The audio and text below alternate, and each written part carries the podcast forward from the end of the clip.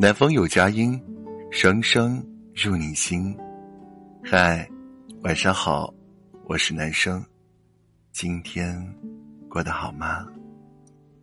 前段时间微博上有个热门的话题是：富养自己的最好方式是什么？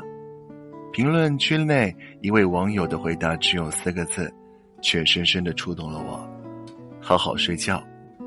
是啊。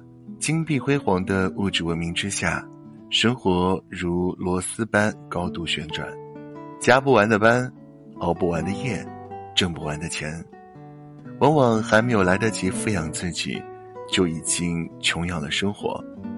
等到身心俱疲的时候，才发现，在艰难的生活面前，好好睡觉，就是在富养自己。还记得那个？熬夜熬到心律失常住进 ICU 里的花季少女吗？刚刚二十一岁的他差点猝死在家里。他说：“胸闷的厉害，呼吸也困难，最难受的时候吐了一地。”被送到医院的时候，医生甚至边上心脏起搏器，边断言说：“再晚来几分钟，他就救不回来了。”原来因复习考试。他一连熬了好几个晚上，结果导致心肌大面积的损伤，引发了心脏骤停。在住进 ICU 里后，也几次差点活不下来。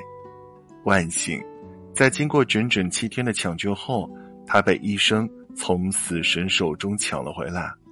醒来后，他怎么也想不明白，自己不就熬了个夜吗？怎么就进 ICU 了？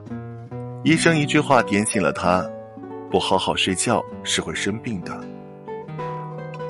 爱尔兰有句谚语叫“健康始于睡眠”，多少人白天保温杯里泡枸杞，晚上却捧着手机消磨自己；又有多少人装着年轻，加班不停，熬夜不止，肆无忌惮的透支着自己的睡眠时间，最后等到磨光了健康。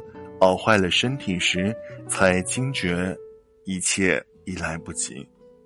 他们不知道世上绝大数的病都是不好好睡觉种下的毒。他们不明白，好好睡觉是保养身体的顶级良药。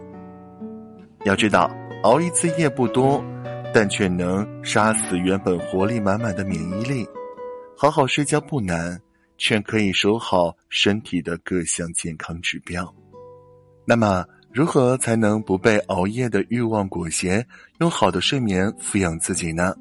接下来呢，就跟大家分享这几点：一、早睡早起，规律作息；二、坚持运动，改善睡眠；三、规律三餐，太晚就别吃；四、多改善环境，营造睡眠氛围；最后就是缓解压力，放松心情，比如。